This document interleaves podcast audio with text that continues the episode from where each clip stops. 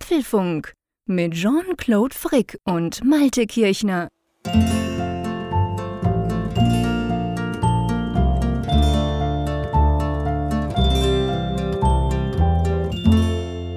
Herzlich willkommen zum Apfelfunk, schon die vierte Ausgabe von unserem kleinen Podcast rund um Apple-Themen.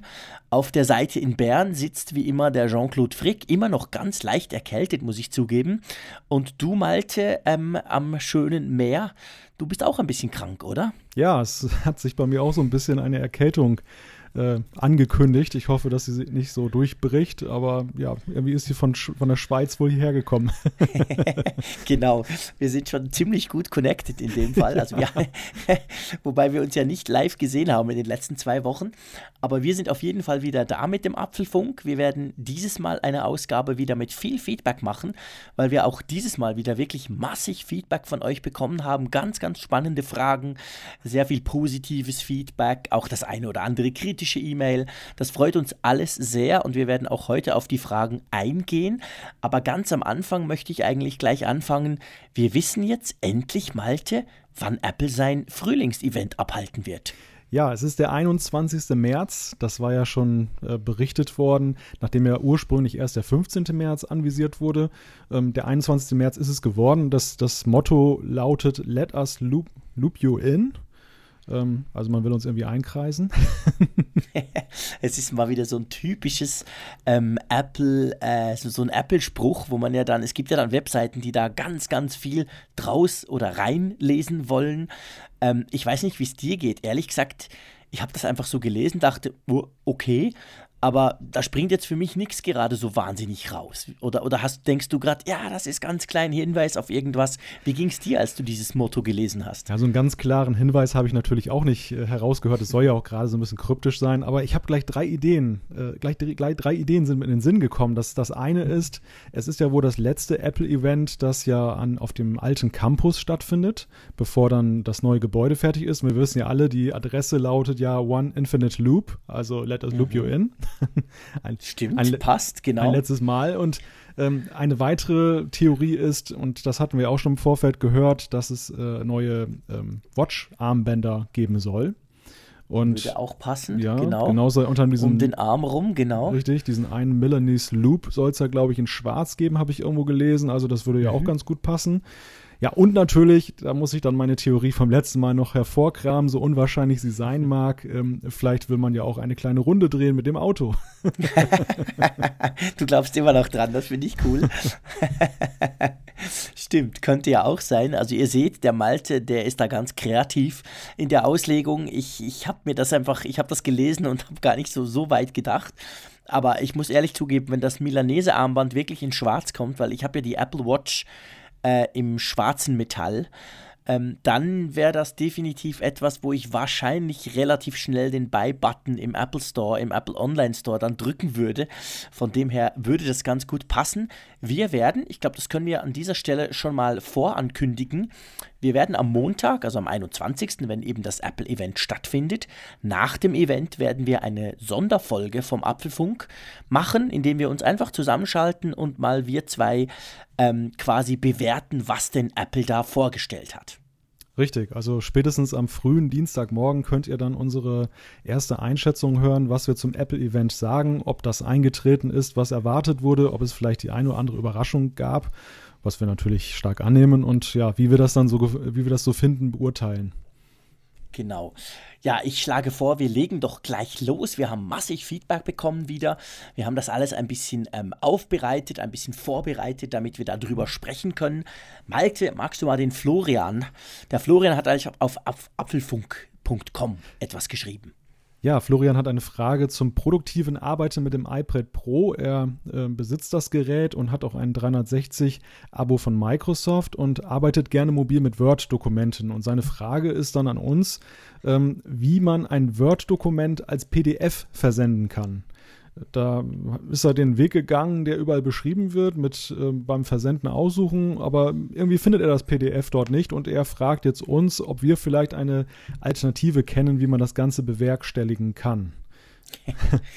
ist gar nicht so einfach, wie es scheint. Ich habe ich hab mir das heute Abend nochmal angeguckt, habe mein iPad Pro genommen. Ich muss sagen, ich arbeite ja auch ich schimpfe mich damit, dass ich ab und zu auch produktiv damit arbeite, wobei ich brauche Word relativ selten, muss ich auch sagen. Ich schreibe halt viel direkt dann im Browser oder im Word, in der WordPress-App oder so. Ähm, es ist so, in der, also in der, in der Word-App selber kannst du eigentlich das nur als DocX, das das Standard quasi Word oder, oder Microsoft Office-Format auch abspeichern. Ich habe es bis jetzt, als ich, wenn ich das mal gebraucht habe, es gibt eigentlich verschiedene Möglichkeiten. Ich habe es bei mir ins OneDrive gesch geschmissen. Aus demselbigen könnte man es natürlich wieder weiter verteilen über den, den Dialog von Apple selber. Oder was ich einmal schon gebraucht habe, war, ich habe die Goodreader-App. Ich weiß nicht, ob der Florian die kennt. Das ist ja eine sehr, sehr gute App, die praktisch alle Dokumentenformen öffnen kann. Die kann auch Konvertierungen machen. Also dort könnte man zum Beispiel so ein Word-Dokument öffnen und es dann gleich als PDF speichern. Aber ich muss zugeben, im Vergleich zum Beispiel zu einem MacBook, ist es eher umständlich, aus einem Word-Dokument ein PDF zu, zu, zu brennen sozusagen oder zu speichern, weil man bei Mac halt ja quasi im Word, das kann man auch unter Windows, kannst du ja direkt sagen, mach doch ein PDF draus und dann speicherst du es halt gleich als PDF ab. Das geht so einfach, ist mir jedenfalls nicht aufgefallen, geht das nicht beim iPad Pro. Ich lasse mich da gerne belehren, falls jemand von unseren Hörerinnen oder Hörern eine bessere Variante weiß.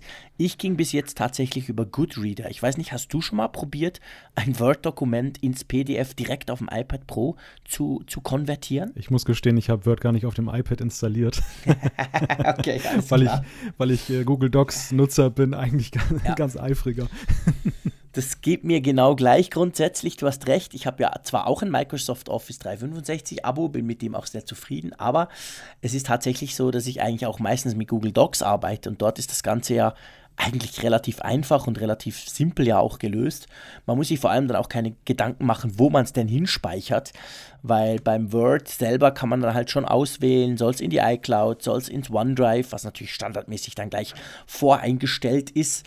Also von dem her ist vielleicht Google Docs gar nicht so eine schlechte Idee, wobei klar, äh, wenn er Word wirklich braucht, um auch mit Kollegen oder Leuten auszutauschen, die selber Word haben, dann ist es natürlich einfacher, wenn man es direkt im Word macht, je nach Formatierungen. Wobei auch Google Docs, finde ich, inzwischen ja eigentlich mit dem Dokumentenformat ganz gut umgehen kann, oder? Ja, definitiv. Also das, insofern, das reicht mir eigentlich auch aus, aber es ist natürlich dann so, wenn man dann äh, Word benutzt, dann möchte man natürlich eben auch wissen, wie es geht. Klar, logisch, genau. Also ich, von dem her gesagt, äh, gebe ich das gleich mal in die Runde weiter. Wenn jemand von euch das schon genutzt hat, muss ja nicht auf dem iPad Pro sein, kann ja auch auf dem iPhone oder zum Beispiel auf dem iPad, auf dem normalen iPad sein. Lasst uns das doch wissen, wie ihr das macht, wenn ihr mal so eine Konvertierung vornehmen müsst. Das würde mich echt interessieren. Ähm, Nummer zwei, der Dermatin hat auf apfelfunk.com auch ähm, geschrieben. Und zwar, wir haben uns ja über Google unterhalten und über die guten Apps, die es für iOS von Google gibt. Und er meint dazu, das sei ja eigentlich nicht ungewöhnlich, weil ja Google, wie auch die meisten Telefonhersteller, schreibt er, an der Android-Plattform selber ja gar nichts verdienen oder nur sehr wenig. Das Geschäft sind ja eben die Services, die mit Werbung etc. Ähm, dann quasi, äh, worüber dann Geld verdient wird. Und daher ist natürlich jede verbreitete Plattform eine gute Plattform. Da hat der Dermatin grundsätzlich natürlich völlig recht. Mir ist halt aufgefallen, dass äh, manchmal sogar die Apps schneller aktualisiert und zum Teil sogar schneller neue Features bekommen auf iOS als auf Android. Und das ist ja das, was mich so ein bisschen erstaunt hat, weil man ja Google, äh, könnte man ja denken, dass sie zuerst eine App-Aktualisierung in den Google Play Store schießen, was sie auch ab und zu tun bei Apps. Aber es gibt eben immer auch wieder Aktualisierungen, die zuerst auf iOS kommen und dann erst äh, unter, unter Android. Man konnte ja in den letzten Wochen lesen, da hat ja das ging ja aus dem Oracle-Case äh, raus. Also Google streitet ja mit Oracle um die Nutzung von Java im Chrome-Browser und auch sonst unter Android speziell. Und da hat ja dann ähm, Oracle hat ja so ein paar Daten freigegeben oder Dokumente, man könnte fast sagen geleakt, von Google, wo drin rauskam, wie viel sie eben mit Android verdienen und wo sie überhaupt verdienen. Und da kam ja auch raus, dass sie extrem viel Geld ja auch ähm, letztendlich durch iOS verdienen, weil halt Google dort die Suche ist und dass sie dafür auch ziemlich viel Kohle an Apple überweisen. Also von dem her ist die iOS-Plattform für Google definitiv wichtig und ähm, erklärt sicher auch, warum die Apps eben in meinen Augen sehr, sehr gut sind und wirklich qualitativ hochwertig sind. Du nutzt ja auch viele Google-Apps, gell? Du, du unterstreichst das auch. Das sind eigentlich ganz klasse Apps, oder? Ja, definitiv. Und Google spielt ja immer schon eine große Rolle auf dem iPhone und auch auf dem iPad, damals mit der Integration. Ähm, der Dienste. Und ähm, ja, Google ist da immer schon emotionsloser ans Werk gegangen als Apple. Apple hat ja, da stimmt, so eher definitiv. in Anführungszeichen religiöse Vorbehalte. Ja. nee, Google ist da ganz offen, ja. da hast du absolut recht. Wo es ihnen was bringt, da machen sie es und das finde ich, find ich eigentlich auch ganz sympathisch. Das, das macht ja auch Sinn. Ja, also wenn, wenn so eine Antipathie gegen Apple ausgeht, dann sind es meistens die Google-Nutzer, die Android-Nutzer. Ja, das stimmt, genau. Ich glaube, das ist Google als Firma selber vielleicht gar nicht so. Wobei man, man darf schon nicht vergessen, die sind natürlich schon heftige Konkurrenten inzwischen auf diversen Feldern. Aber trotzdem, Google ist natürlich daran interessiert, auf der iOS-Plattform weiterhin eine wichtige Rolle spielen zu können und passt sich dann halt entsprechend an. Ich mache mal weiter mit der nächsten Zuschrift. Die hat der Phil uns auf apfelfunk.com geschrieben. Und es ist eine Ergänzung zum Thema Mail-Clients, was wir ja besprochen haben beim letzten Mal. Er äh, schreibt, dass Airmail ein, zwar ein sehr feiner Client ist, wie wir es ja auch dargelegt haben. Leider gäbe es jedoch einen sehr großen Showstopper.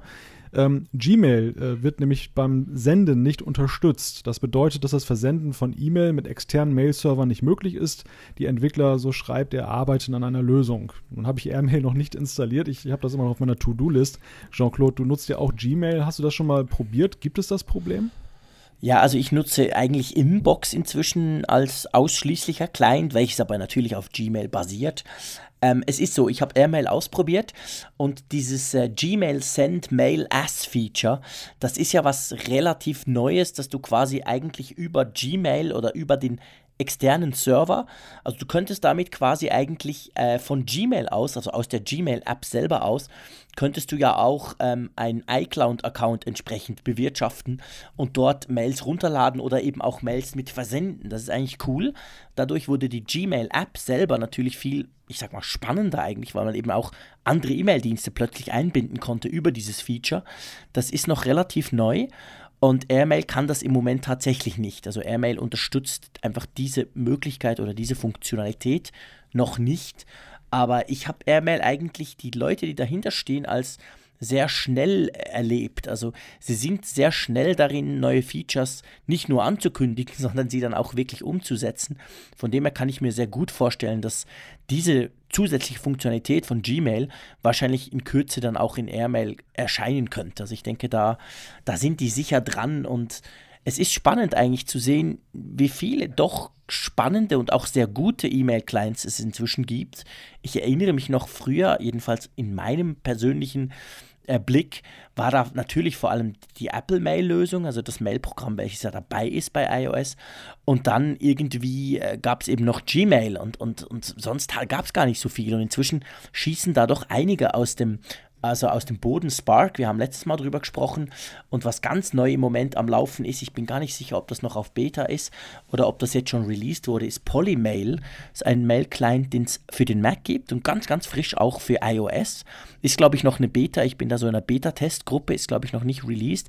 Aber auch das ist eine ganz, ganz spannende App, die sowohl auf dem Mac wie auf dem iPhone oder auf dem iPad ganz, ganz gut aussieht. Also ich teste das immer ganz gerne. Ich habe so einen Ordner bei mir, wo steht Mail. Da sind alle meine Mail-Programme drin, die ich eben teste. Aber ich gebe zu, mein Daily Work und die ganz vielen E-Mails, die ich halt kriege auf die verschiedenen Adressen, das mache ich alles mit Inbox. Arbeitest du mit Gmail oder mit der Inbox-App selber auch? Ich muss gestehen, ich arbeite mit der Mail-App von Apple. Ah, okay.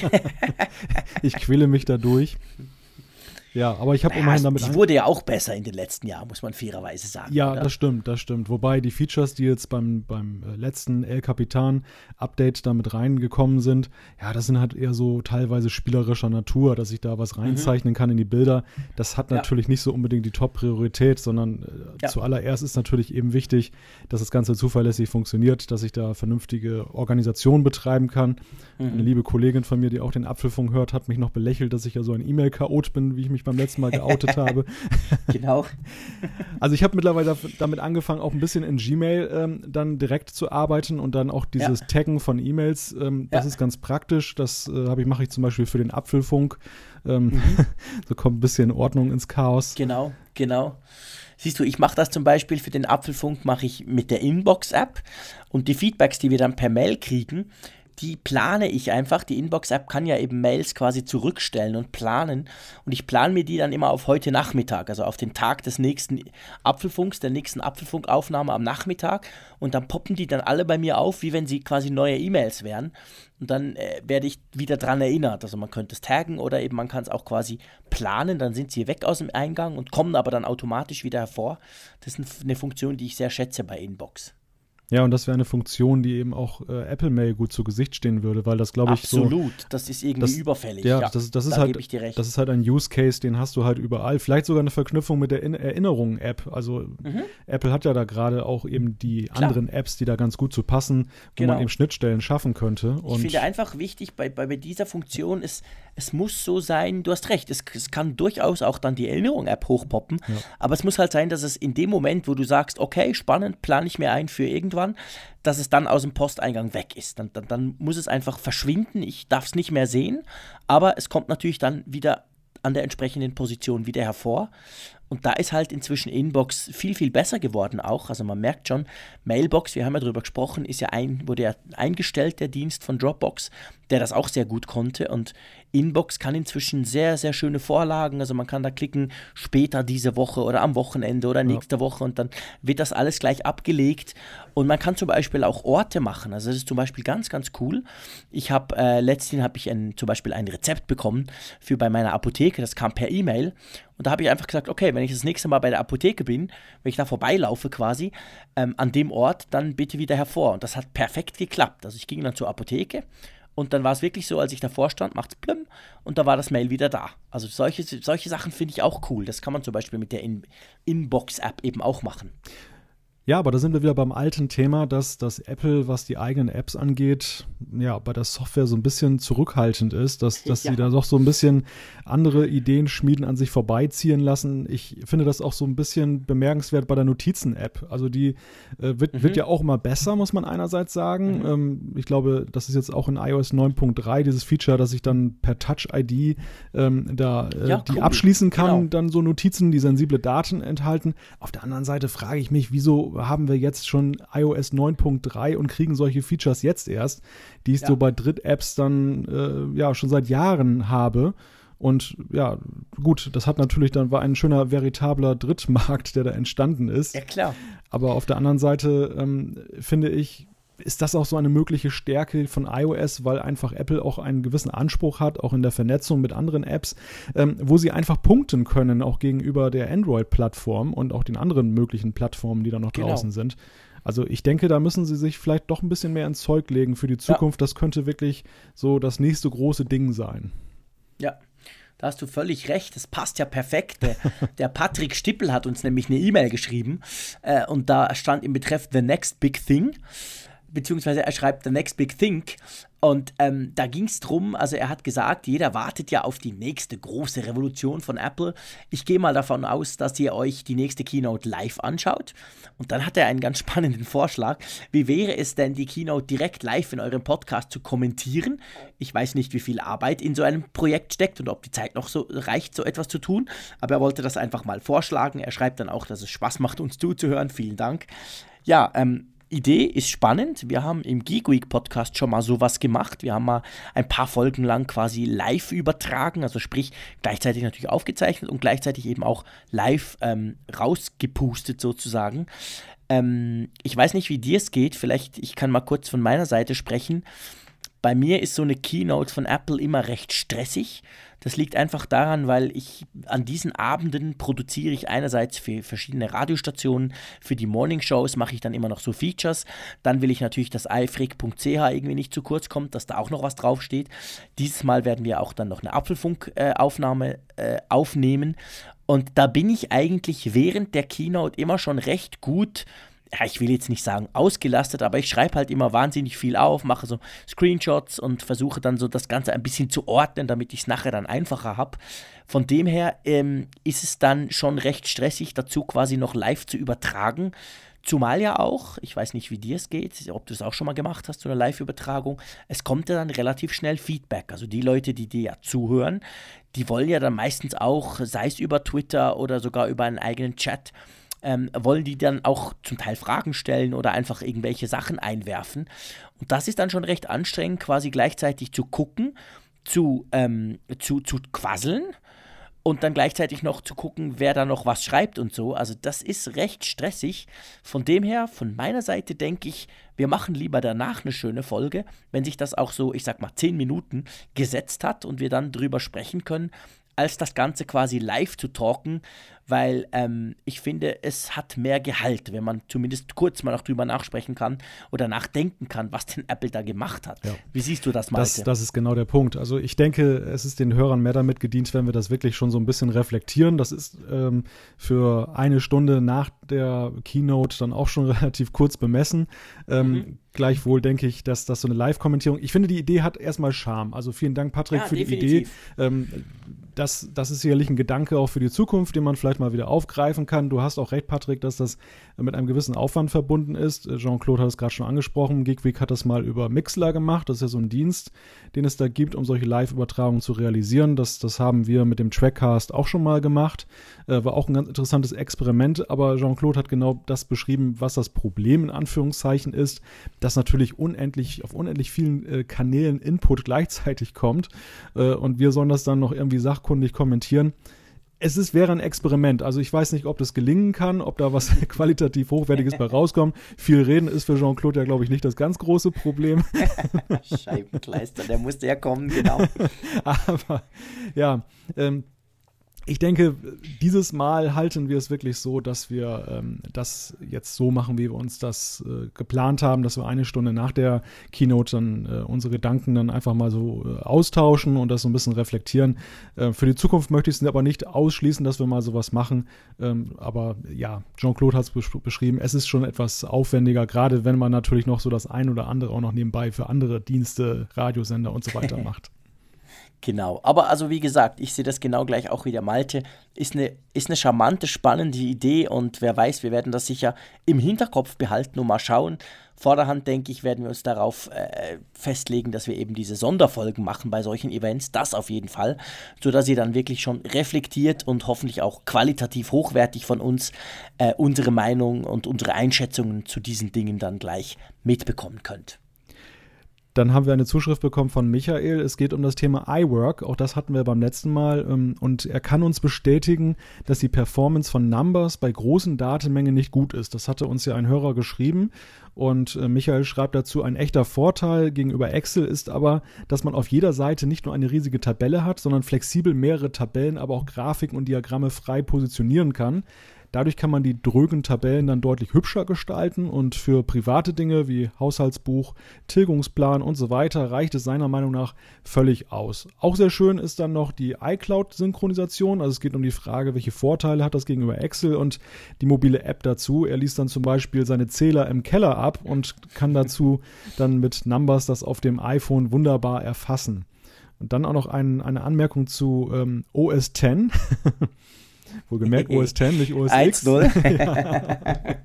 ähm, ein großer Vorteil fällt erst auf, wenn man mal einen neuen Mac anschafft. Und da hat Michael völlig recht, denn die sehr gute Sicherungsfunktion per Time Machine und die sehr gute Migrationsmöglichkeit vom System macht ein komplettes Clean Install deutlich seltener notwendig, als das bei Windows der Fall ist. Ja, das ist wirklich wahr. Also das ist etwas, ich denke, einerseits das Backup, klar, aber gerade auch diese Geschichte mit dem Migrieren, ich weiß nicht, wie dir es geht. Ich habe schon ab und zu mal einen neuen Mac oder ein neues MacBook und muss wirklich sagen, seit Jahren schon, dass ich das immer so mache, dass ich quasi mit Carbon Copy Cloner zum Beispiel ziehe ich mir einfach eine Kopie des aktuellen Systems, äh, entweder direkt aufs andere System oder auf eine Disk und von dort dann wieder zurück und arbeite dadurch eigentlich unglaublich schnell wieder produktiv mit den gleichen Daten, mit den gleichen Programmen, mit allen Einstellungen etc. Und das funktioniert super, super ja. gut. Als ich meinen iMac gewechselt habe vor auch ein paar Monaten ist das jetzt schon her. Mhm. Da gab es zwei Betriebssysteme auf dem Rechner, die ich migriert habe auf den neuen. Das eine war OS X. Das war eine Sache, ja, weiß nicht, ein paar Stunden. Das waren gewaltige Datenmengen, die ich da übertragen mhm. habe. Aber das Ganze einschalten, loslegen, was anderes machen, nachher wiederkommen, alles wunderbar. Genau. Und dann habe ich eine Bootcamp-Partition versucht mit Windows Eitsch. zu übertragen. Erstmal, es ging nicht mit Bordmitteln. Das mhm. war das erste. Ähm, das funktionierte irgendwie überhaupt nicht. Es, ich habe es nicht mehr zum Laufen bekommen, das Windows auf dem neuen iMac. Und dann habe ich mir äh, irgendwie so für Geld dann eine Zusatzsoftware dann besorgt ja. für Windows. Und ja, mit der habe ich es dann mit Ach und Krach hingekriegt. Aber da waren dann auch noch tausend Sachen mit Aktivierungssperre durch Microsoft, weil Ach. neues System und so weiter und so fort. Es war ein reiner Krampf. Es hat eine Woche gedauert. Und äh, ich war zwischenzeitlich schon so weit, dass ich dachte, ach, warum willst du überhaupt deine Daten wiederherstellen? Mach doch einfach mal ein ganz neues Windows. Siehst du, genau. So geht es eben dann oft bei Windows, dass man am Schluss quasi sagt, ach, es ist ja vielleicht gar nicht so schlecht, das Ganze mal neu aufzusetzen. Aber nicht unbedingt, weil man das vielleicht will, sondern weil man quasi denkt, es sei, es sei dann doch der einfachere Weg. Also das schätze ich sehr beim Mac, muss ich wirklich sagen. Auch wenn ich zum Beispiel Testgeräte, ich kriege ich krieg recht oft Testgeräte ja auch von Apple, ja. die ich dann aber auch wieder zurückschicken schicken muss. Und da mache ich es wirklich auch so. Je nach Größe der, der, der, der Disk ziehe ich mir wirklich eine Kopie von meinem MacBook, welches ich ja sonst unterwegs, ist, mein MacBook Pro, welches ich sonst meistens dabei habe, und arbeite dann eben auf dem entsprechenden anderen Gerät quasi genau gleich. Ich tausche das dann wirklich einfach aus. Und das ist super praktisch, weil dann kann ich es genau so vergleichen, wie ich eben sonst damit arbeite. Habe auch eine schöne Vergleichbarkeit zwischen meinem doch jetzt schon zweieinhalb, ja, fast, näher, knapp dreijährigen MacBook Pro und dann eben jeweils dem neuen Modell. Und das geht halt einfach super easy. Also das muss ich wirklich sagen, ist ein Vorteil, den man, glaube ich, erst so nach der Zeit entdeckt beim Mac, mhm. wenn, man mal, wenn man mal wechseln will oder eine Kopie ziehen möchte. Das ist schon cool. Also da hat da hat ähm, der Michael absolut recht gehabt. Ja, und das, das ist auch ein Punkt, den, den Microsoft aber glücklicherweise auch augenscheinlich erkannt hat. Ich finde, bei Windows 10 ist es schon besser geregelt, auch zum Beispiel mit der Frage, so ein Gerät dann auf den Werkszustand zurückzustellen. Das war bei Windows auch mhm. nicht immer so selbstverständlich einfach möglich. Das, ja. das war dann auch ein komplettes Reinstall dann nötig. Ähm, und jetzt mittlerweile kann man das eben auch bewerkstelligen, ohne dann da irgendwie stundenlang irgendwelche CDs zu füttern. Gut, CDs sind es heute ja auch nicht mehr, aber ähm, Nee, das stimmt, da hast du recht. Das geht jetzt, das geht jetzt auch einfach. Also wenn man sein, sein, sein Windows verkauft oder weitergibt, kann man das relativ easy eben wieder zurücksetzen und dann ist es, hat der, hat der neue Besitzer äh, kommt dann quasi dorthin, wie wenn er es gekauft hat und gibt seine Daten ein und, und setzt das Windows noch fertig, konfiguriert es noch fertig das stimmt schon. Wir haben noch eine E-Mail bekommen aus der Schweiz vom Danny, vom Danny Kaufmann. Ähm, er schreibt, äh, dass er erst vor drei Monaten von Windows auf Mac umgestiegen sei und darum natürlich auch an Tipps und Tricks interessiert ist. sonst hat er auch geschrieben, er hätte diese Sendung gerade entdeckt und er sei voll begeistert. Danke, Dani. Freut uns natürlich und wir werden auf jeden Fall, denke ich, ab und zu Tipps und Tricks einstreuen. Also gar, ganz, ganz, ganz klar. Ich denke, es gibt sicher einiges beim Mac, wo, wo, also es gibt bei jedem System, aber es gibt auch beim Mac einige Dinge, die man vielleicht nicht so gerade sofort merkt. Und wenn man sie dann mal rausgefunden hat, denkt man, wow, ist das praktisch, super cool. Wir werden das sicher ab und zu einstreuen, oder Malte? Ja, einen Tipp hatten wir ja gerade, dass man nämlich auf dem Mac Daten migrieren kann. Genau, voilà, genau, so ist es.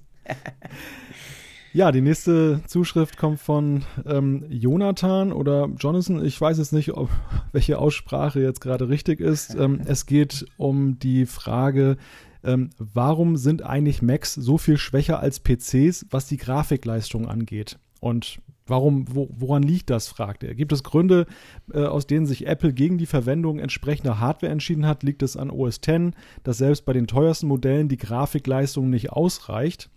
Und ähm, wenn ich die Antwort schon mal äh, ein Stück weit vorwegnehmen darf, ähm, bei Apple liegt das so ein bisschen daran, dass sie häufig bei der Hardware, ich habe mir das nochmal angeguckt heute Nachmittag, ähm, auf Onboard-Grafikkarten setzen oder mobile Grafikkarten.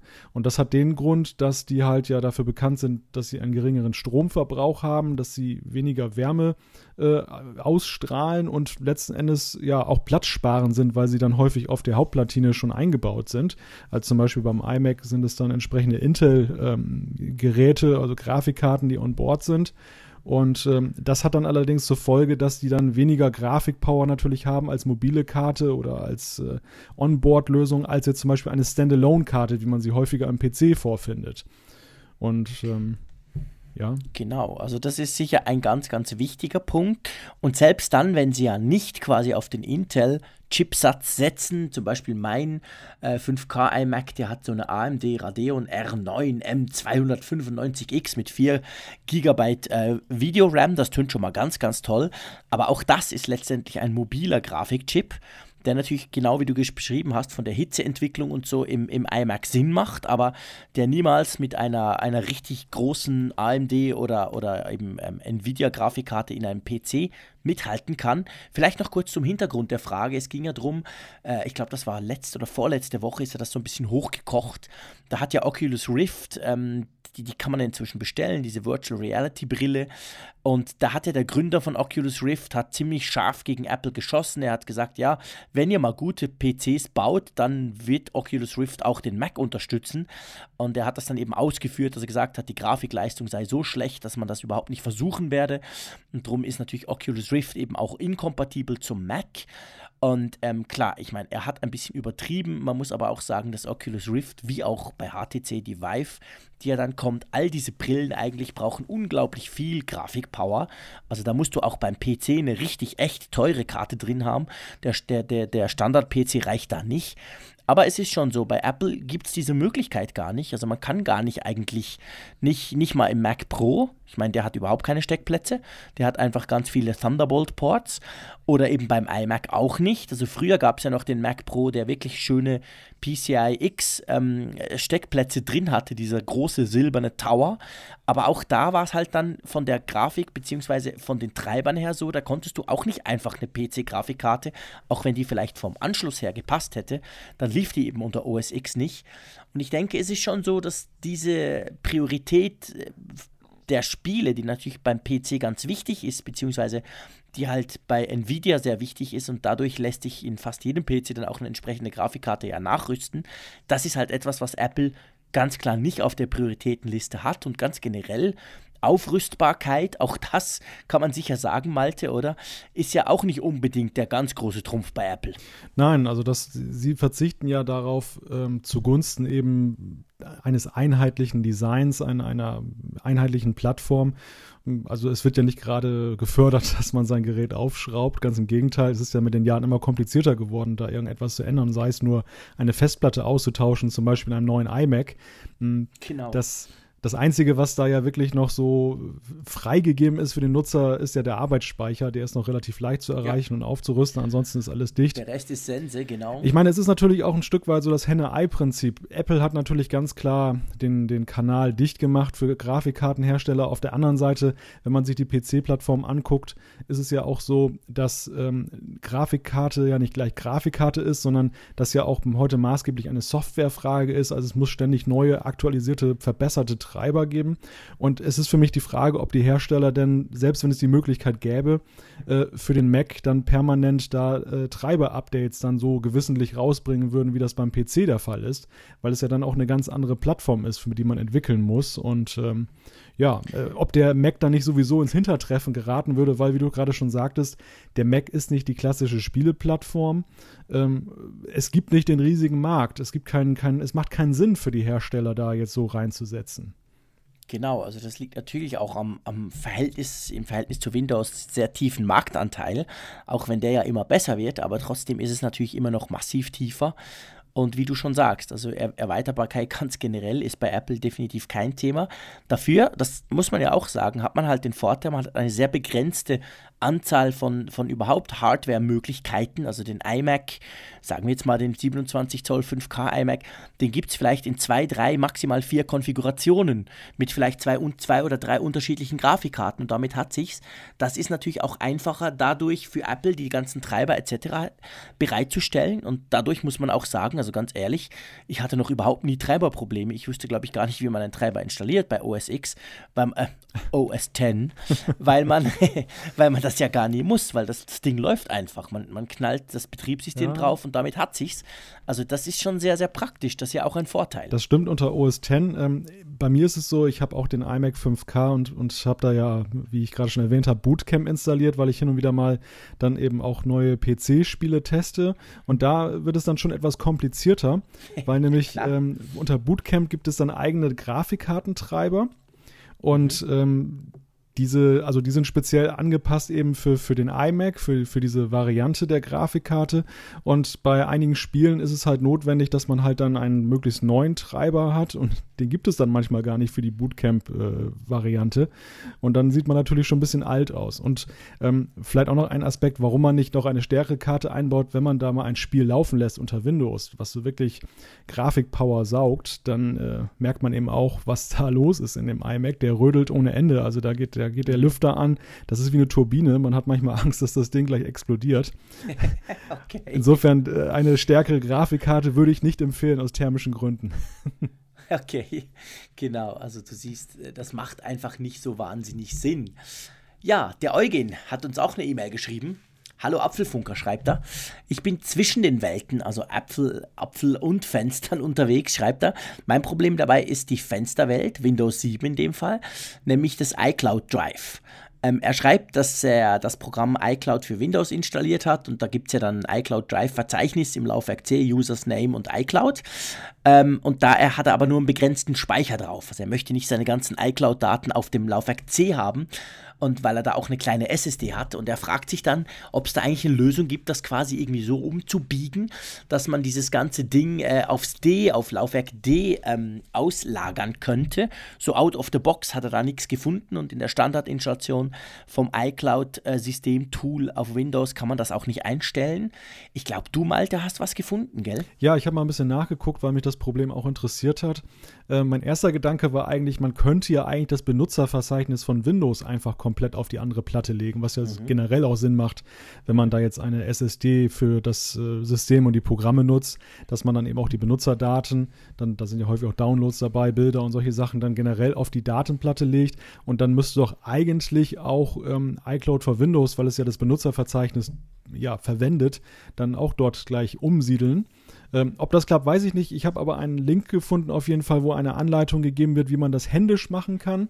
Dass man also einfach das iCloud äh, Drive-Verzeichnis nimmt, packt das mal eben rüber auf die andere Platte und dann macht man da in der Kommandozeile einen kleinen Eintrag äh, und, und führt den aus und dann wird das Ganze umgelinkt. Das Ganze natürlich auf eigene Gefahr, weil es gibt tatsächlich keinen offiziell von Apple äh, unterstützten Weg, das eben zu ändern.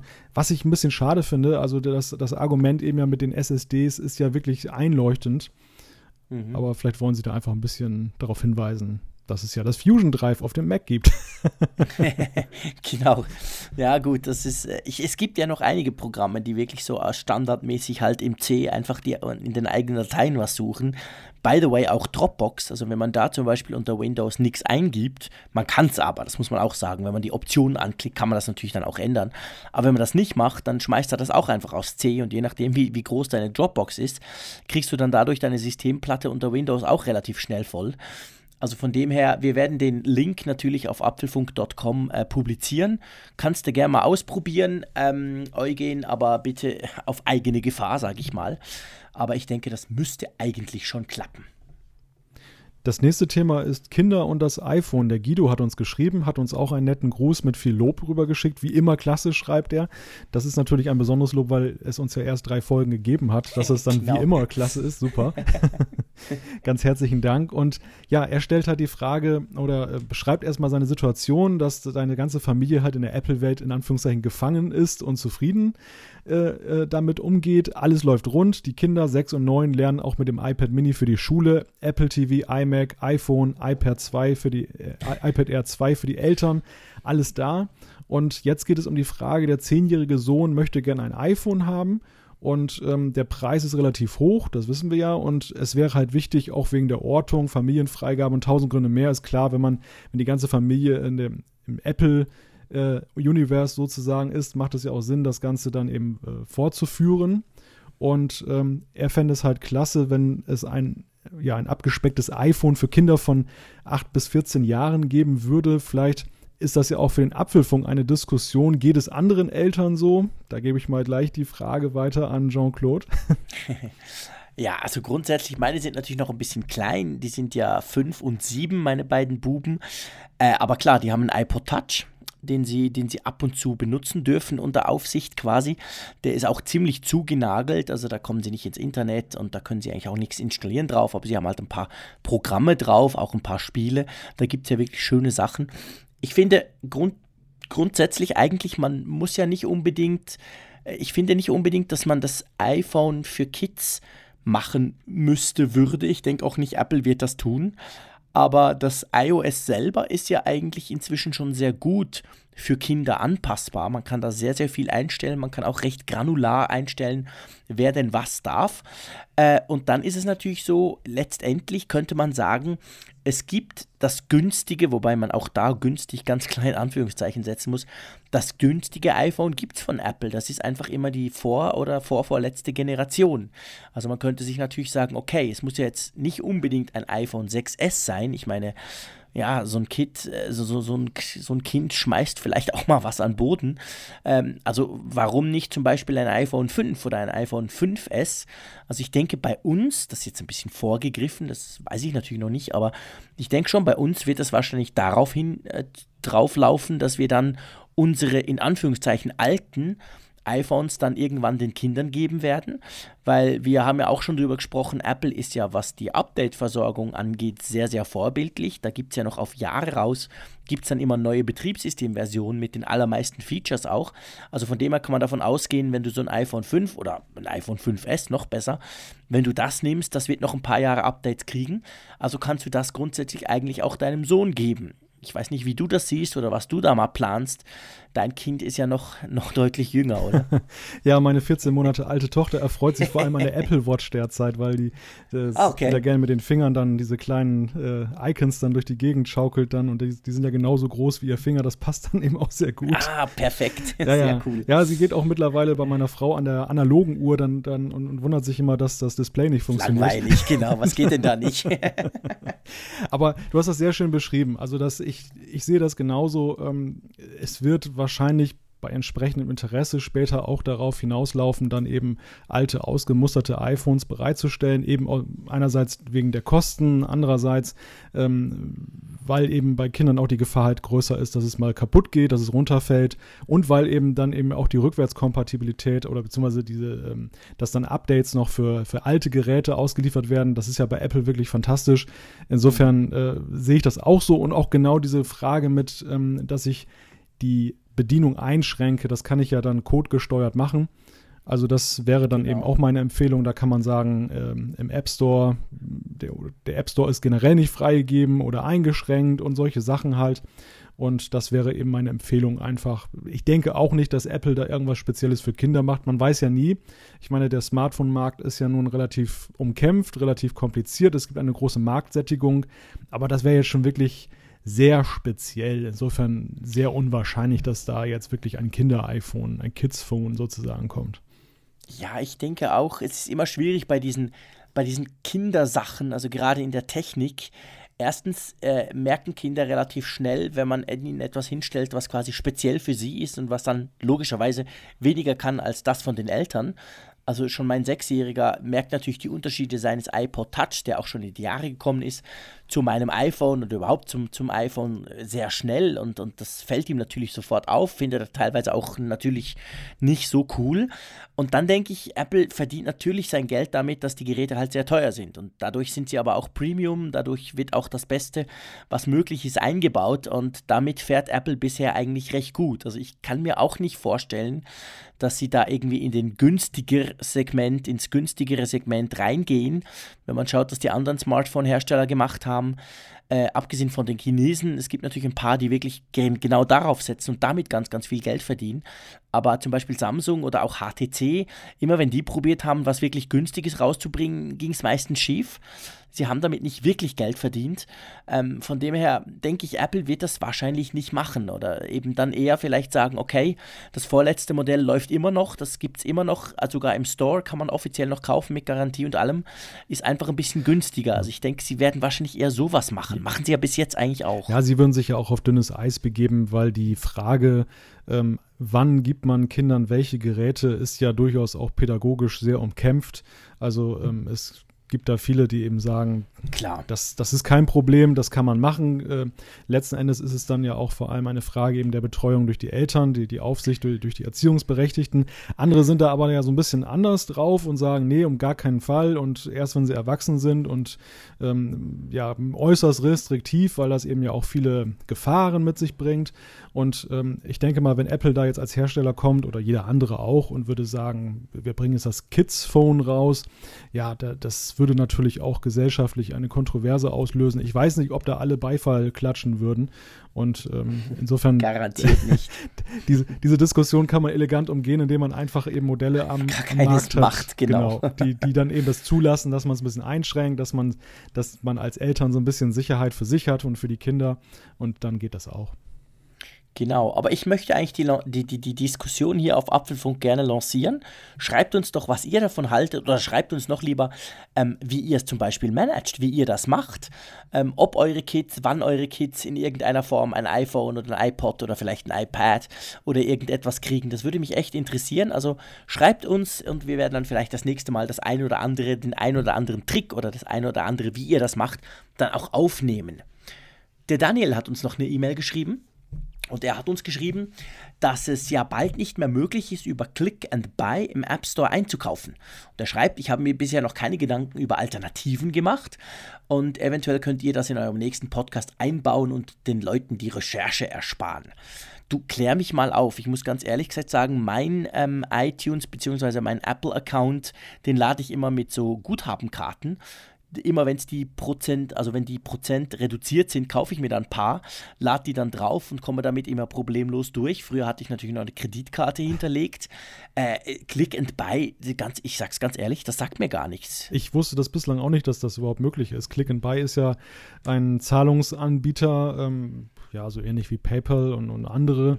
Mhm. Ähm, wo ich im Prinzip nicht direkt an Apple zahle, sondern an den Zahlungsanbieter und äh, ja, der leitet das sozusagen durch, dass ich dann eben dort dann bezahlen kann. Das hat natürlich gewisse Datenschutzvorteile für den einen oder anderen. Ich persönlich halte es auch so, ich habe ähm, immer per Kreditkarte bezahlt, diese iTunes-Code-Geschichte, da war ich ein bisschen zu faul zu. Deshalb habe ich das nicht gemacht. Ich habe mal nachgeguckt, die, ähm, die, Alternativen sind ja relativ übersichtlich. Also es gibt dann außer den iTunes-Codes, was sicherlich dann die eleganteste Variante ist, ähm, wenn man jetzt nicht selber per Kreditkarte bezahlen möchte. Man kriegt die Karten ja mittlerweile überall, selbst in den Discounter-Märkten hängen mhm. sie da an der Kasse. Ähm, insofern, das ist wie damals die Telefonkarte, kann man schon fast sagen. Ja, genau, genau. Und äh, das ist die beste Möglichkeit. Ansonsten kann man in Deutschland auch noch per Handyrechnung bezahlen. Ich weiß nicht, wie das in der Schweiz ist. Das geht aber, so wie ich gelesen habe, bislang wohl nur, nur bei O2. Und äh, ja, ist dann natürlich auch eine Möglichkeit, eben das irgendwie abzurechnen. Mhm, okay. Also ich mache das übrigens mit den, mit den iTunes-Karten, ist natürlich quasi ein kleiner Aufwand.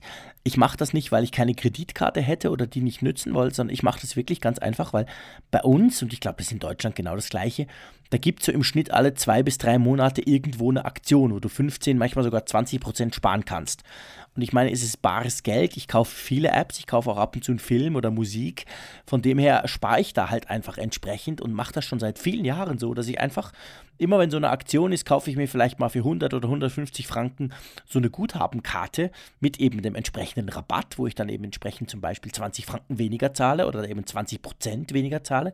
Ja, und damit komme ich dann ein paar Monate weit. Also das finde ich eigentlich ganz praktisch und nicht so auf die Blogs gucke, ist ja auch in Deutschland äh, ab und zu so eine Aktion am Laufen. Ich denke, damit könnte man sich auch relativ gut einerseits finanzieren und spart eigentlich ja noch bares Geld. Eigentlich sogar ständig. Ähm, eine, genau. eine gute Adresse dafür ist Flo's Weblog. Äh, Florian Schimanke, der berichtet da häufig oder regelmäßig drüber, wenn irgendwo da Angebote sind. Also wenn irgendeiner der, der Discounter, ein, ein SB-Markt, eine SB-Kette dann mhm. entsprechende Angebote hat. Also man kann da relativ leicht auf dem Laufenden bleiben, wo dann diese Angebote sind. Ja, und dann muss man sich nur halt in Bewegung setzen und schnell da sein, bevor es vergriffen ist. Genau. nicht so wie Karten kaufen. Nicht so wie ich, der dann halt zu faul ist. okay, alles klar. Ja, ähm, dann gibt es von Icke per E-Mail eine, einen dezenten Hinweis, möchte ich es nennen. Ähm, ich hatte ja beim letzten Mal mich so ein bisschen darüber mokiert, dass halt in Pages äh, keine vernünftigen Briefvorlagen da sind. Er korrigiert mich, es gibt DIN-Vorlagen und zwar zwei sogar, äh, DIN 5008a und DIN 5008b. Äh, und insofern ist dafür gesorgt, dass man vernünftige Briefvorlagen vorfindet. Ich habe das aber eher so ein bisschen darauf bezogen, auf diese gestalteten Vorlagen. Also mhm. wenn man jetzt dann da so einen nicht ganz so ja, langweiligen Briefkopf haben möchte, nicht den klassischen Behördenbrief, sondern schon irgendwie dann privat irgendwas verschicken möchte. Aber da finde ich die schon in Pages, die Vorlagen ziemlich extravagant. Und ähm, ja, es fehlt mir auch so ein bisschen da eine größere Auswahl. Also ich würde da sogar, noch, mhm. sag ich mal, als für so ein In-App-Purchase würde ich sogar Geld bezahlen. Ähm, mhm. Wenn ich denn da lustige, was heißt lustige, schöne Vorlagen halt vorfinden würde, die ich dazu stellen könnte. Da gebe ich dir absolut recht. Also ich meine, gerade Apple hat ja sonst eigentlich ganz coole Vorlagen. Gerade in Keynote zum Beispiel findet man ja die eine oder andere Vorlage, die eben nicht so nach dem ausgelutschten PowerPoint dann aussieht. Aber bei Pages fehlt mir diese, dieser Esprit oder diese Spritzigkeit ähm, tatsächlich auch ein bisschen, das stimmt. Der Patrick hat uns noch eine E-Mail geschrieben. Ihr seht, es kam viel per E-Mail rein. Ähm, und zwar schreibt er, dass äh, es geht ums papierlose Büro und um Google Apps Themenvorschläge. Er sagt, dass auf der Arbeit ist das papierlose Büro für mich momentan nicht zu schaffen, aber er möchte das Ganze eigentlich privat möglichst machen. Das heißt im ersten Schritt viel scannen, speichern, taggen und dann eine sinnvolle oder schlanke Ordnerstruktur zu erstellen. Und er will jetzt wissen, wie wir das denn machen. Macht ihr das überhaupt und wie kann ich das auf OS X und iOS sinnvoll einrichten und vor allem natürlich synchron halten? Also ich habe es, glaube ich, schon mal erwähnt, ich bin ein ganz, ganz großer Cloud-Fan. Ich nutze verschiedene Cloud-Dienste, meistens Google Drive und Dropbox. Liegt einfach daran, dass ich bei Google Drive unglaublich viel Speicher habe, seit ich ein paar Mal so ein, so ein Chromebook testen durfte. Und bei Dropbox ist es halt sehr praktisch, gerade was Freigaben anbelangen etc. Ich ganz ehrlich würde es auch so machen, also dass ich mir halt Dropbox, äh, Google Drive, ich meine, wenn man nur in Anführungszeichen natürlich, nur in der Apple-Welt unterwegs ist, kann man ja auch das iCloud Drive dafür nehmen, dass man dort halt seine Ordner macht, dort seine Dokumente reinschmeißt. Die hat man dann auf dem iPhone, auf dem iPad, die hat man natürlich auch auf dem Mac. Und ähm, zum, zum Scannen, ich weiß nicht, wie du siehst, ich glaube, Scanbot ist schon so ein bisschen die beste App, wenn du auf dem iPhone zum Beispiel irgendetwas einscannen im Sinn von fotografieren und dann gleich scannen willst, oder? Ja, richtig. Also ich habe Scanbot mal getestet und ähm, das funktioniert wirklich wunderbar, dieses einrücken, auch wenn man so ein bisschen schief fotografiert hat, dass mhm. es dann so perspektivisch ähm, modifiziert wird, dass es dann doch so aussieht, als wenn es jetzt eine ganz glatt eingescannte Seite ist. Der Kontrast wird hergestellt, was jetzt ja auch so beim Standardfoto nicht dann der Fall ist. Also das ist wirklich hervorragend gelöst bei Scanbot und ähm, ich meine sogar, dass man das Ganze als PDF auswerfen kann dann. Ähm, also wirklich eine schöne Software fürs iPhone, die man dafür benutzen kann fürs papierlose Büro. Genau, also finde ich auch, wenn man keinen Scanner hat, viele Drucker haben das ja inzwischen. Ich habe bei mir so ein HP Multifunktionsteil, der kann auch scannen, also da kann man natürlich wirklich seine Dokumente reinlegen und dann spuckt er quasi ein PDF aus. Aber manchmal, ähm, jedenfalls wenn es nicht mehrseitige Dokumente sind, reicht eben so eine App wie Scanbot eigentlich völlig aus. Es gibt auch von Microsoft eine sehr gute App, die das auch kann. Ähm, während ich spreche, versuche ich sie gerade auf meinem iPhone zu finden, aber ich glaube, ich schaffe es gerade nicht. Ähm, mein iPhone ist tatsächlich schon völlig leer. Wow, cool. ähm, während wir hier quatschen, äh, okay, es ist jetzt hat quasi gerade den Geist aufgegeben. Wir liefern das noch nach. Es hat eine Gratis-App von Microsoft, die das auch sehr, sehr gut kann. Die ist fast so gut wie Scanbot. Also auch gerade mit dem Ausrichten oder wenn es eine Welle drin hat oder so in dem Papier, kann der das dann recht gut eigentlich wegkriegen. Wir tun den Link selbstverständlich noch äh, unter apfelfunk.com. Ja, und das nächste E-Mail, das musst du vorlesen. Ich nehme dann Stellung dazu. ja, Wolfram hat uns kritisiert und zwar geht es um ein böses Wort, das mit SCH anfängt. Und er hörte das aus äh, dem Munde eines Podcasters beim Apfelfunk und er sagt, das ist eine Verrohung, keine Selbstbeherrschung. Manches ist einfach Mist. ja, Wolfram, du hast natürlich recht und ich meine, du hast das aus meinem Mund gehört, keine Frage. Der Malte würde so etwas niemals sagen. Ich bin ja bekannt dafür, auch im Geek Week Podcast, dass ich manchmal kein Blatt oder eigentlich nie ein Blatt vor den Mund nehme und äh, manchmal auch ein bisschen so, so euphorisch, wie ich sein kann, so, so sauer kann ich auch sein, wenn mich was wirklich ärgert. Da rutscht mir dann tatsächlich das, das SCH-Wort manchmal raus. Ich gebe gerne zu, dass ich sofort versuchen werde, das jetzt nicht mehr zu tun und der Malte wird mich auch darauf äh, hinweisen, Ich werde nach wie vor kritisch sein. Ich werde auch mal sagen, das ist ein totaler Mist oder das ist völlig, die sind ja völlig unfähig und solche Geschichten. Aber das STH-Wort, gebe ich zu, gehört eigentlich nicht in einen Podcast. Ich werde mich versuchen zu mäßigen, ohne meine, mit meiner Meinung hinter dem Berg zu halten. Aber auch da besten Dank für dein Feedback und äh, auch danke für deine Offenheit. Ja, dann, äh, ich, ich muss scrollen. Ihr seht, wir haben so viel bekommen. Wahnsinn, ja. Wirklich, wirklich ganz, ganz, ganz cool. Ähm, ja, dann äh, der Thorsten hat auch noch äh, uns eine E-Mail geschrieben und zwar ging es da um den Apple TV 4, also den ganz aktuellen Apple TV und die Netflix-App. Äh, er schreibt, dass ähm, bei der Netflix-App bei Filmen oder Serien äh, beim Abspielen immer Untertitel eingeschaltet sind, die er dann pro Folge deaktivieren muss. Und er hat im Apple TV äh, hat er geschaut und ähm, dort äh, eigentlich nichts gefunden. Er sagt, dass er, wenn er sich auf das via Web bei Netflix einloggt, hat er Untertitel deaktiviert. Und ähm, dass das eigentlich nur auf dem Apple TV passiert, dass das jedes Mal wieder da ist. Äh, ganz ehrlich gesagt, ich schaue sehr selten Fernsehen und drum auch fast nie Netflix. Äh, ich kann es dir gerade nicht sagen. Ich weiß nicht, Malte, hast du das schon mal ausprobiert? Netflix auf dem Apple TV, dass da immer Untertitel kommen? Ähm, einerseits habe ich das alte Apple TV, also das, das ah, Dreier okay. und leider nicht das Vierer. Insofern ja. kann ich jetzt diese Situation nicht nachstellen. Ich habe das tatsächlich mal ausprobiert mit Netflix darauf. Ähm, ja, aber das Problem ist mir jetzt nicht aufgefallen. Ansonsten habe ich Netflix immer mal auf dem iPad genutzt. Dort ist ja schon beschrieben, ist es ja nicht ein Problem. Insofern würde ich einfach mal sagen, wir geben die Frage an unsere Hörer weiter. Ich könnte mir gut vorstellen, dass wir auch Hörer haben, die das Apple TV, Apple TV 4 nutzen und die Netflix-App und vielleicht da eine Lösung Lösung gefunden haben, die auch genau. Thorsten weiterhilft. Genau, sagt uns das doch. Ich darf ein bisschen Eigenwerbung machen. Wir haben so viele Hörer inzwischen, dass ich fast überzeugt bin, dass wir da eine Lösung finden werden. Ich selber will mich da aber gar nicht rausnehmen. Ich habe einen Apple TV 4. Ich habe auch einen Netflix-Account, den ich aber wirklich recht selten brauche eigentlich. Ich werde das mal ausprobieren. Ich werde das in den nächsten Tagen mal ausprobieren. Mal gucken, was ich da finde. Und dann werden wir sicher in der nächsten Folge nochmal drauf zurückkommen. Ja, ähm, ich würde sagen, wir haben jetzt doch 55 Minuten knapp über Feedback gesprochen. Wahnsinn, es ist ja. spannend. Es waren ja eben auch spannende Fragen. Das ist ja das Schöne, dass da nicht nur in Anführungszeichen hey cool oder hey schlecht kommt, sondern eben ganz konkrete Dinge, die wir dann auch zusammen besprechen können. Ähm, trotzdem, wir haben gesagt, am 21. März haben wir das Apple-Event. Da werden wir natürlich dann ausführlich darüber berichten in unserer Sonderfolge. Und dann gab es ja eigentlich noch ein ganz spannendes Gerücht in der letzten Zeit, nämlich, dass das iPhone noch größer werden soll. Ist ja, ist ja witzig. Wir sprechen ja rund ums Apple-Event davon, dass wahrscheinlich ein kleines 4 Zoll iPhone kommen soll. Dieses iPhone SE. In ein paar Tagen wissen wir mehr. Und jetzt geht es irgendwie das Gerücht rum, dass das iPhone noch größer werden will. Malte, was soll das? Die Zahl 5,8 steht im Raum. 5,8 genau. Zoll. Also in, zum Vergleich, äh, das iPad Mini hat ja eine Größe von 7 Zoll, also schon ganz nah dran. Ja, und die Frage stellt sich halt, ähm, ist bigger immer better?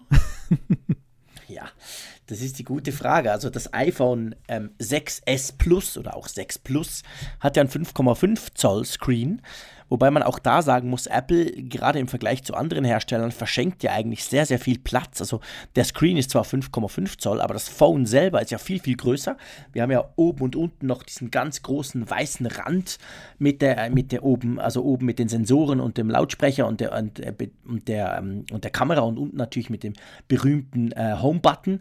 Und wenn ich mir jetzt ein 5,8 Zoll Display vorstelle, finde ich ganz ehrlich gesagt, ich bin tatsächlich bigger is better. Ich, ich finde das eigentlich cool. Also ich habe letztes Jahr beim iPhone 6 habe ich dann gleich schon aufs iPhone 6 Plus geswitcht. Und das war eigentlich vom iPhone 5 ein Riesen-Step, also ein, wirklich ein gigantischer Schritt.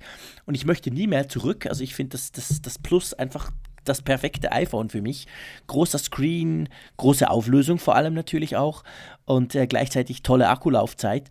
Von dem her wäre ich eigentlich Fan von einem 5,8 Zoll. Wenn ich mir dann aber vorstelle, dass das Gerät selber um, um, um diese 0,3 Zoll eben auch wieder größer wird. Also wenn immer noch dieser recht große Rand oben und unten ist und auf der Seite und so, dann muss ich ganz ehrlich gesagt sagen, dann wird es mir eigentlich zu groß, weil da gibt es also andere Geräte, die ähm, zum Beispiel, ich habe jetzt gerade vor mir das Galaxy S7 Edge, das ganz neue. Das hat einen 5,5 Zoll Screen Aha, wie Apple. Das ist aber nur unwesentlich größer als dieser Screen. Also wenn ich das aufs iPhone 6S Plus lege, dann kommt es einem ganz klein vor. Also das ist wirklich fast ein Handschmeichler, obwohl es auch so einen großen Bildschirm hat. Wenn Apple sowas baut, also nicht größer werden, aber der Screen größer, dann bin ich sofort dafür. Wenn das Gerät selber größer wird, mh, hm, lieber nicht. Wie siehst du das? Diese ganze 5,8 Zoll Geschichte passt ja ganz gut zu einem Gerücht, das ja auch schon seit einiger Zeit kursiert, dass Apple daran forscht, wie man den Touch-ID-Button äh, sozusagen in das, in das Display integrieren kann. Und dann hätte man eben ja viel Platz gespart, zumindest unten, weil man dann da nicht mehr dann diesen extra Home-Button bereithalten muss. Ich sehe das genauso wie du. Also wenn das Ding jetzt nochmal 0,3 Zoll größer wird, ich bin zwar auch 6S Plus, Plus Nutzer, aber ähm, bin da nicht ganz so euphorisch drauf losgegangen, wie das bei dir der Fall war. Also bei einem iPhone 6, als das ja das 6 Plus damals eingeführt wurde, habe ich mich erst noch bewusst für das 6er entschieden. Das fand ich eigentlich so von der Größe her optimal. Ich habe dann auch festgestellt, bigger is better dann bei vielen Anwendungen. Habe mich also dann doch durchgerungen. Ähm, trotzdem denke ich, dass das 6 äh, Plus oder 6S Plus ja eigentlich ja eher so ein Winter-iPhone ist. Also diese Zeit, wo man dann große Taschen immer dabei hat, Jackentaschen und so. Ich bin noch nicht so ganz schlau, wie ich das im Sommer eigentlich machen will. genau, was machst du dann im Frühling? ich, ich, muss mir das wahrscheinlich am Hals hängen oder so. also ich muss sagen, man, ich finde, wenn sie das wirklich so machen mit dem Home-Button, klar, dann, dann wäre es natürlich spannend. Es wäre wär eine, eine Riesenänderung auch für Apple ganz generell, wenn sie das so wechseln würden. Aber ähm, ja, mal schauen. Also, was ich halt schade finde bei Apple ist, dass sie beim iPhone 6 oder auch beim 6S, dass sie da das Problem halt haben, dass die Auflösung eigentlich von diesem Screen relativ tief ist. Also wenn man da vergleicht mit den Android-Smartphones, mit den besseren, mit den Premium-Android-Smartphones, die haben alle Full HD oder höher. Und Apple hat ja immer noch diese, äh, was sind es, 1300 mal irgendwas Auflösung. Das ist schon nicht so ganz State of the Art. Also ich hoffe eigentlich auch, dass das kleinere, in Anführungszeichen, iPhone 6 oder 6S, dass das da mal eine größere Auflösung verpasst bekommt. So Full HD würde dem eigentlich auch ganz gut anstellen. Es wäre natürlich alles dann noch ein bisschen schärfer. Ja, mal schauen. Also ich hoffe es. Ich muss sagen, von meiner Seite aus, du hast gesagt, wie du quasi zu deinem großen iPhone kamst ich wurde sozusagen von Android versaut. Also ich habe eigentlich die ganzen Android-Testgeräte, meistens habe ich dann große Geräte bekommen. Bei Android ist es ja schon länger so, dass fast alle Geräte deutlich über 5 Zoll groß sind und habe mich irgendwie daran gewöhnt. Ich mag das. Ich finde das eigentlich wirklich praktisch und cool. Äh, auch wenn ich weiß, dass die Dinger in der Jeans doch eher nicht so gut passen und man sie dann halt eher woanders hin tut.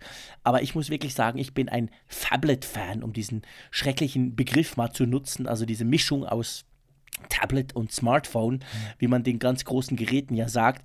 Ähm, ich finde das eigentlich cool und habe mich drum auch sofort ans iPhone 6 Plus gewöhnt vor einem Jahr. Für mich ist eigentlich der Punkt, dass ich skeptisch war, auch so ein bisschen aus der Perspektive des Entwicklers, dass die, es ja durchaus Vorteile hatte, dass Apple so eine starre Struktur der Auflösung hatte. Ähm, und zwar dahingehend, dass die Entwickler dann ja auch wirklich dann ein, ähm, das, das User-Interface von einer App Stimmt. dann punktgenau auf eine feste Auflösung optimieren konnten. Und jetzt äh, hat man zwar ein Instrumentarium äh, geschaffen, dass Entwickler das relativ leicht für, für äh, alle Auflösungen machen können, äh, mit den Size Classes und was es da alles gibt, Auto Layout und so weiter. Ähm, das Ganze orientiert sich dann sozusagen relativ am Bildschirm und nicht mehr pixelgenau. Das hat aber auch den Nachteil, und das wissen wir eben auch aus der Android-Welt, wo es ja schon lange State of the Art ist, weil die haben ja äh, keine Standards, da ist ja, gibt es ja alles von allen Herstellern, mhm. dass es eben manchmal eben auch verboten aussieht, dann die, die entsprechenden Layouts, die dann dabei herauskommen. Ja. Und ähm, ja, ich sehe immer die Gefahr bei Apple, ähm, wenn sie das jetzt immer breiter auffächern, wir haben jetzt ja beim, beim iPad haben wir drei Größen, wir haben ähm, bei, beim iPhone haben wir ja drei, vier, möglicherweise dann eine fünfte. Also wenn das das Vierer, vier Zoll große Gerät wiederkommt, dann wird es ja auch wieder interessanter für diese Auflösung zu entwickeln. Ähm, wenn dann 5,8 Zoll kommt, dann haben wir noch ein Quäntchen größer.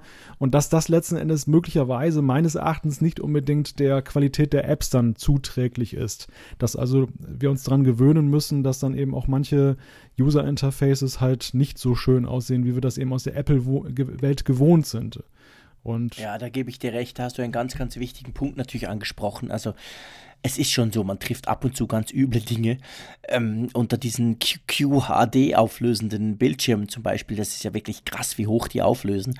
Gerade bei Samsung oder so. Und da gibt es schon Apps, die sind dann wirklich ich sage das STH-Wort natürlich nicht, aber die sehen wirklich ganz schlecht aus. Doch, ich sage ich sag schlecht, genau. Die sehen ganz mies aus. Ähm, das, das ist natürlich schon ein Punkt. Ich, ich denke, Apple hat das bis jetzt sehr vorsichtig, aber auch sehr gut gemacht. Also wir erinnern uns zum Beispiel, das iPad Pro hat ja eine neue Auflösung gebracht, aber das sind ja im Querformat quasi zwei iPad-Normalauflösungen nebeneinander. Also Apple versucht das immer möglichst irgendwie skalierbar zu halten, damit das eben einen Faktor ergibt, der Sinn macht und dadurch das Ganze dann ein bisschen einfacher wird. Ja, mal abwarten. Also ich eben, wie gesagt, grundsätzlich von der Idee her bin ich gleich mal Fan, aber du hast schon recht, das müsste man dann wirklich im Detail anschauen, wie so ein iPhone aussehen könnte oder würde oder wie so ein Bildschirm auch aussieht. Naja, mal schauen, lassen wir uns überraschen. Am Montag ist es sicher noch nicht so weit, aber vielleicht im Herbst werden wir schon das eine oder andere sehen. Aber Apple öffnet sich trotzdem ein bisschen, gell? Ja, Apple ist nämlich jetzt bei Twitter stärker unterwegs, dahingehend, dass sie eben über ähm, Apple Support dann die Möglichkeit anbieten, dass Nutzer sich da ja bei Problemen direkt an Apple wenden könnten. Und das, das ist insofern bemerkenswert, weil ja auch die Antworten können ja auch alle dann mitbekommen. Also das Ganze ist sozusagen eine Art öffentliche äh, Kundenpflege und das ist ja für, gerade für Apple ja ausgesprochen ungewöhnlich, die ja sonst äh, in der Vergangenheit immer sehr zugeknöpft waren, in Anführungszeichen, und auch in der Kundenbeziehung dann ja eher das direkte Gespräch gesucht haben, als das jetzt dann öffentlich auszuhandeln. Und ja, Jean-Claude, die Frage, die sich damit ein, die damit einhergeht, ist ja, ähm, das passt ja ganz gut eigentlich zu dieser generellen Öffnung, die Apple da gerade vollzieht, in der Frage, wie ähm, transparent sind sie, wie kommunikativ sind sie nach außen, oder? Ja, absolut. Also ich denke, das wäre wahrscheinlich etwas, was es unter Steve Jobs niemals gegeben hätte. Also ich finde es eigentlich ein, wie soll ich sagen, ein smarten Move von Apple. Also ich finde es eigentlich eine, eine coole Idee der, der Account, der wurde ja nicht wirklich angekündigt, der war einfach plötzlich da. Ein verifizierter natürlich äh, ähm, Twitter-Account, dass man auch wissen konnte, okay, das ist wirklich Apple da. Und der hat inzwischen auch schon über 200.000 Follower. Und das ist tatsächlich so. Also es ist eigentlich spannend. Sie, sie benutzen den Account einerseits natürlich, um eben den Leuten zu helfen. Also da gibt es wirklich Tausende, Zehntausende von Tweets schon. Ich glaube, das ist, das ist durch, die, durch die Decke gegangen, relativ schnell. Äh, andererseits benutzen sie es aber auch, um so ein bisschen Tipps und Tricks zu, zu sharen. Also sie schicken immer wieder, hey, habt ihr schon mal ausprobiert das? Oder ähm, wisst ihr, dass man beim Selfie das und das tun kann und so? Das finde ich eigentlich auch noch ganz eine gute Idee. Ist ja indirekt auch Support. Also sie machen so ein bisschen beides öffentlich quasi ab und zu mal auf gewisse Features hinweisen und dann aber natürlich klar ähm, antworten sie auch und schreiben dann auch immer relativ schnell, hey komm, mach mal kurz eine Direct Message und dann können wir da hin und her. Also ich denke dann im Hintergrund läuft dann sehr viel ab, was natürlich nicht mehr öffentlich ist. Macht ja auch Sinn. Also ich finde das wirklich eine coole Sache, muss ich ganz ehrlich sagen. Hätte ich, hätte ich nicht erwartet von Apple.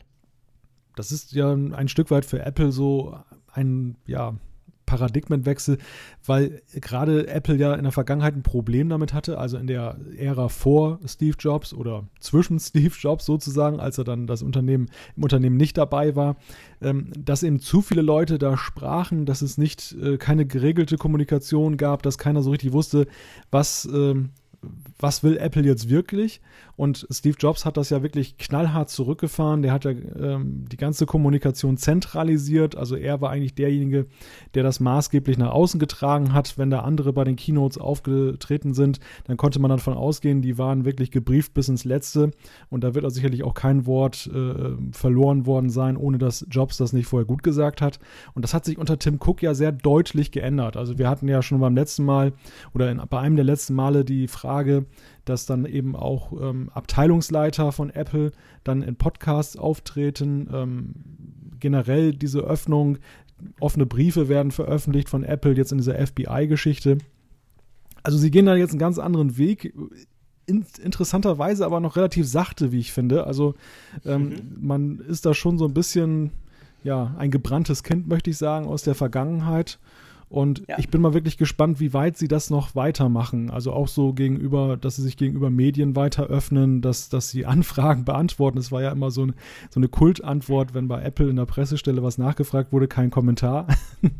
Ja, ja, genau. Also das ist es teilweise ja immer noch.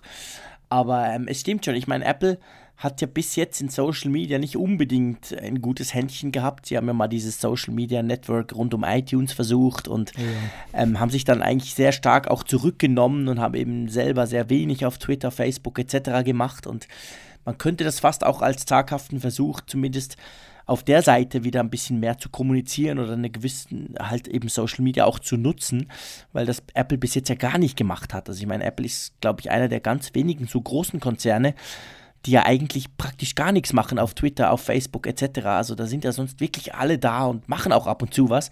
Und Apple hat sich da, glaube ich, auch bewusst bis jetzt sehr zurückgehalten. Und jetzt mit diesem Apple Support Twitter-Account ähm, ja, vielleicht ist das so das, der erste Step und dann mal gucken, was da noch mehr kommt. Also ich finde es auf jeden Fall eine gute Sache. Auch ganz interessant da zu gucken. Da kommen tatsächlich manchmal auch ganz spannende Tipps und Tricks raus. Aber ein sehr schöner Hinweis, den du gerade gebracht hast, ähm, dass es ja auch hier gerade das Novum ist, dass ja eben Apple auch anerkennt, dass es andere Plattformen gibt. also, dass sie nicht. Eben, da hast du recht, dass, da hast du vollkommen dass, recht, dass, stimmt. Dass sie jetzt nicht sagen, ähm, ja. wir machen jetzt unser eigenes soziales Netzwerk auf und da werdet ihr supported, so wie das ja dieses missglückte genau. Ping damals bei iTunes bei da kam. das, genau, genau. Sondern, genau. Ähm, dass, dass sie wirklich dann ähm, jetzt zu einem großen Konzern wie Twitter hingehen und dort dann ihren, ihr Support aufschlagen. Und ähm, das wäre ja undenkbar gewesen noch vor einigen Jahren. Ja, definitiv. Da hast du völlig recht. Also das stimmt. Das, bis jetzt hätten sie es eher selber versucht, als woanders hinzugehen. Und ich glaube, jetzt haben sie anerkennen müssen, ja, Twitter ist halt nun mal da und ist eine coole Plattform und da muss man nicht was Neues aufbauen daneben. Ein Wunder. Gut, man, munk man munkelt ja auch ab und zu, dass ja Apple vielleicht mal Twitter kaufen könnte. Das sind ja so Gerüchte, die so im Jahresrhythmus wieder hochschwappen. Aber ich denke, das hat nichts damit zu tun, dass sie jetzt auf Twitter sind, sondern ich denke wirklich, dass das einfach für sowas, für die Art direkter, schneller Support halt ein hervorragender Kanal ist, den ja schon ganz viele Firmen auch nutzen. Ein Wunder, dass sie nicht bei Google Plus gelandet sind. ja, genau. naja, gut, ich glaube, da, da, da, das wäre dann tatsächlich etwas, was, äh, was wahrscheinlich der Tim Cook oder ganz oben dann abgesägt worden wäre. der Versuch, dort gleich zum Konkurrenten noch zu gehen. Da ist ja Twitter äh, von dem her eigentlich unabhängiger, was das anbelangt. Der gehört zu, eben zu niemand von den Großen. Noch nicht. Wer weiß, was da noch passiert in Zukunft, aber vorderhand nicht. Und ich glaube, da war natürlich dann entsprechend für Apple quasi die Einstiegshürde etwas kleiner. Ja, reden wir zuletzt vielleicht noch mal ganz kurz über das Apple-Event, was bevorsteht. Du hast ja in der aktuellen Geek Week-Folge auch noch mal einen Überblick gegeben. Es ist ja tatsächlich so, und das finde ich bemerkenswert, dass in der Gerüchteküche ja nichts weiter so nach außen gedrungen ist. Wir haben die Einladung bekommen, die hat ja auch schon ziemlich lange auf sich warten lassen. Ähm, kam dann ja, äh, ja aus dem Lameng sozusagen und gibt uns natürlich keine Hinweise und auch die Gerüchteküche bleibt dabei. Es gibt das iPad Pro in der 9,7 Zoll gro äh, großen Version. Es gibt das iPhone SE, also das 4 Zoll iPhone, das kleinere, das wiederkommt. Äh, natürlich rund erneuert und mit moderner Hardware und ein paar ähm, ja, Apple Watch Armbänder. Ist das nicht bemerkenswert, dass da irgendwie gar nichts so durchdringt? Denkst du, das war es wirklich mit dem Event? Da kommt nichts mehr? Oder äh, ist dieses Double Down on Security, was ja Tim Cook irgendwann mal angekündigt hat, jetzt endlich mal wahr geworden? Also, dass Apple uns wirklich da jetzt überrascht? Also, ich würde es mir ja wünschen, ganz ehrlich gesagt. Ich würde mir ganz stark wünschen, dass uns Apple da noch überrascht. Hab aber so ein bisschen. Äh, ich weiß es nicht. Also, ich habe ein bisschen das Gefühl, wahrscheinlich nicht. Also, es könnte tatsächlich einfach das sein was ja nicht per se unspannend ist. Also ein, ein kleines iPad Pro, denke ich, wäre wär sehr spannend, würde sicher mehr Leute ansprechen als dieses Riesending. Und so ein iPhone eben auch, das sowieso. Aber es stimmt schon, es, es kam einfach gar nichts raus. Und da stellt sich schon die Frage, werden Sie im Softwarebereich irgendwas zeigen? Machen Sie irgendetwas, irgendeine Vorschau auf kommende irgendetwas, wo man halt wirklich noch gar nichts weiß?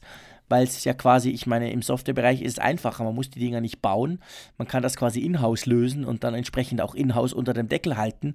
Wenn du halt iPhones herstellst oder vorstellst und die dann gleichzeitig plus minus relativ schnell auf den Markt wirfst, dann heißt das ja nichts anderes, als dass jetzt in Asien schon die Maschinen laufen und da fällt halt ab und zu mal was runter. Also Darum ist es da immer extrem schwierig, etwas geheim zu halten. Das sah man ja in Barcelona auch. All die großen Hersteller, Samsung, HTC, ähm, Sony, egal wer, LG, da war ja alles schon bekannt. Also da wusste man praktisch alles eigentlich von der Hardware, die kam. Da gab es höchstens eben auf Softwareseite ab und zu noch eine Überraschung.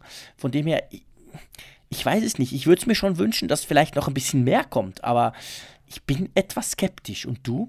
Wie siehst du das? Ja, so, also je näher wir da, daran rücken an das Event, desto skeptischer werde ich genau, auch. Genau, weil es kommt so nichts Neues. Normalerweise Richtig. so drei, vier, fünf, sechs Tage, so eine Woche vorher, Ja. kommen meistens dann no noch irgendwelche Dinge. Und ich meine, wir nehmen das jetzt am Mittwochabend auf, am Montag ist das Event und es ist noch überhaupt nichts Zusätzliches bis jetzt hochgepoppt. Also was ja sicherlich ein Thema sein wird, ist äh, iOS 9.3. Alles läuft ja so auf das Klar. Event jetzt hinaus.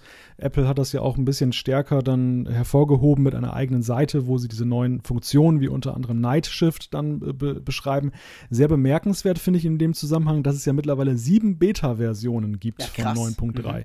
Also man muss sich das ja mal vorstellen. 9.3, das ist ja im Grunde genommen nur ein Update der, der großen 9er-Plattform. Das ist ja jetzt noch nicht mal ein großes neues Release im Sinne von iOS 10 kommt jetzt. Und da machen die sieben Beta-Versionen. Da frage ich mich natürlich auch, was dahinter steckt. Ja, ich denke eben, dass dieses 9.3 halt ein bisschen mehr ist als nur ein Service Release, sondern dass das schon so eine Art Zwischenversion ist. Und das, denke ich, könnte durchaus sein, dass Apple eben da so eine Art neuen Rhythmus macht. Also nicht einfach einmal pro Jahr ein riesen neues, alles neu mit vielen Features, sondern vielleicht zweimal im Jahr quasi äh, äh, einmal so ein Zwischenupdate und dann halt die entsprechend neue Version iOS 10 dann als nächstes. Also ich denke schon, dass das, das deutet darauf hin. Und ich hoffe ganz ehrlich gesagt, vielleicht gibt es ja in dem Bereich noch das eine oder andere, was kommt. Also es könnte ja zum Beispiel sein, dass Apple News äh, jetzt endlich mal global irgendwie verfügbar wird und nicht nur in den USA. Äh, vielleicht auch Apple Pay, also vielleicht kommen auch solche Service-Geschichten natürlich noch, solches, solche Dienste, die sie jetzt vielleicht ein bisschen mehr ausrollen. Aber ja, mal schauen. Also du hast recht, 9.3 wird sicher definitiv ein großes Thema und ehrlich gesagt, ich erwarte eigentlich die finale Version dann gleich am Abend. Ich kann mir sehr gut vorstellen, dass das dann gleich, dass das dann gleich am Abend kommt. Oder zumindest die Goldmaster-Version, die dann meistens eine Woche später durch die finale Version abgelöst wird, die ja oft dann die gleiche ist. Irgend sowas, das wird auf jeden Fall der Fall sein, denke ich. Ich denke auch, also die 9.3 ist jetzt wirklich reif für das Release nach sieben Ja, Beta-Versionen. definitiv.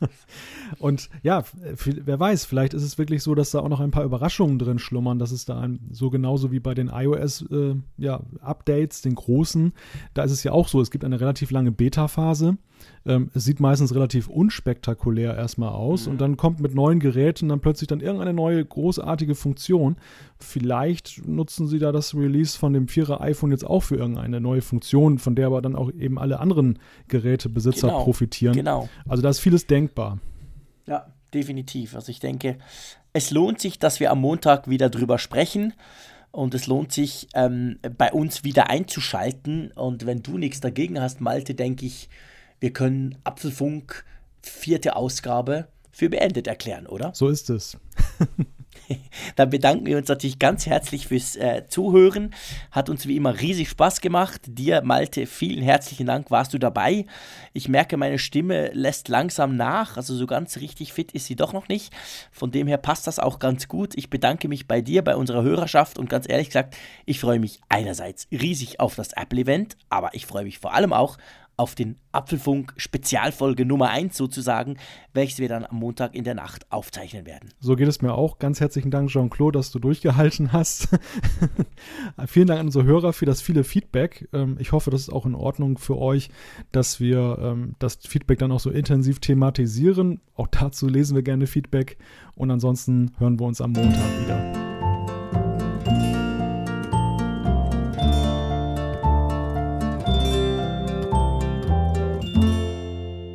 Apfelfunk, der Podcast über Apple-Themen. Mehr Infos unter www.apfelfunk.com.